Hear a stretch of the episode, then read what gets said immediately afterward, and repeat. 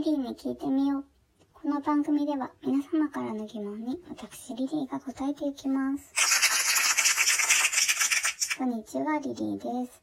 今日はこの回の後半で博物館の日について、そしてあの次の回の午後の回ですね。言葉の日について特集します。まずは質問から行ってみましょう。リリーさん、こんにちは。こんにちは。私は早くまた旅行に行きたいなと思い、ガイドブックやネットの旅行特集を見ています。私は海外だったら、ナスカの地上絵を見てみたいし、国内だったら屋久島に行ってみたいです。リリーさんはどこですか？また、旅の日程はしっかり計画する派ですか？私は結構行き当たりばったりです。ありがとうございます。旅行。いろいろ行きたいところがありますね。うん。でもね、ナルトに行ってみたいと思うんですよ。四国はこうまだ行ったことないのでいいなと思っていて、こう兵庫からぐーっと渡って、それで四国ではやっぱりうどんが食べたいんです。あとそれ以上に渦潮っていうのが見たいですね。こうぐるぐるってこう海水が渦をなしているんですけど、それが、ナルトは世界最大級なんですって。いいなぁ。旅の計画は、そうですね、結構、きっちりしたいタイプです。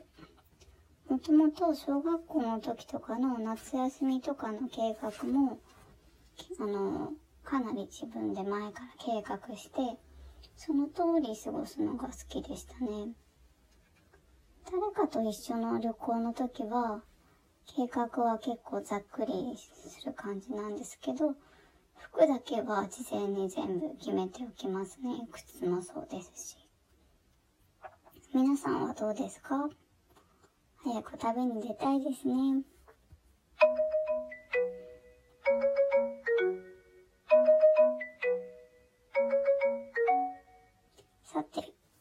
今日は博物館の日ということで、博物館にちなんだメッセージ、まだまだ募集中です。夜もご紹介していきます。博物館行っていない方は、美術館でもいいですよ。ちなみに、私自身は子供の頃、恐竜の化石を見に行ったことがありますね。すごく大きかったです。恐竜がいたっていうのがすごいなーって思います。近年でも北海道の向川町というところでは、向川竜というのが見つかっていますよね。あの、調べてみたんですけど、博物館自体のこと、あの、博物館の定義っていうんですかね。それは、歴史、芸術、民族、産業、自然科学に関する資料を集めていて、整理、展示したり、調査研究をする機関でありますから、もしかしたら自分で博物館だったと思っている以上に博物館ってその辺にあって訪れているものかもしれません。なのでエピソードお待ちしてます。さて、そんな博物館が舞台になっているのが2006年公開のナイトミュージアムです。映画ですね。ベン・スティラー扮するラリーが博物館の夜間警備員として働くことになるのですが、そこでおかしなことが起こって、というコメディなんですよ。とても笑えて、こうリラックスしながら見れる映画です。続編としては、ナイトミュージアム2、ナイトミュージアムエジプト王の秘密というのが出ています。最後の3作目は私も実はまだ見ていなかったので、チェックしようと思います。金曜ロードショーなどでも時々取り上げられているのでご覧になったことある方もいるかもしれませんね。ストーリーもうちょっと言っても大丈夫そうなので言うと、展示物がこう動き出すんですよ。話しかけてきたり、遊んだり、本当に楽しいコメディ映画なので、あの、おすすめです、本当に。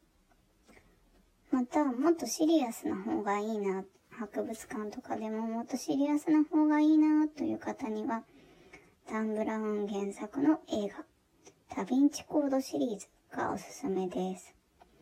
うんと、美術館ですね。秘密結社の話とか、ほんとハラハラしますね。かなりこう、事実に基づいて作られているものになるので、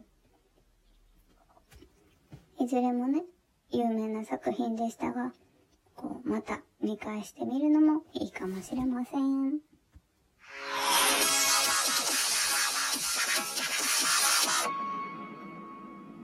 さて、博物館の日についてお伝えしてきました。ツイッターの方では、博物館エピソードや博物館に関するアンケート、博物館に行くなら誰とというのを募集しています。ぜひ答えてみてください。レスポンスリツイートよろしくお願いいたします。ツイッターは、アットマーク、リリー52097387、アットマーク、lily52097387 または、ハッシュタグ、リリーに聞いてみようまでお願いします。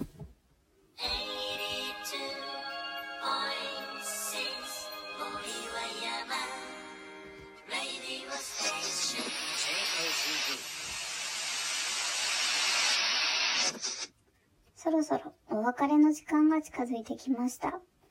リリーに聞いてみよう。この番組では皆様からの質問をお待ちしています。今日のテーマは博物館。博物館にまつわるエピソードや行ってみたい博物館、好きな博物館などお待ちしています。美術館のエピソードでも結構です。お待ちしています。次回もお楽しみに。See you!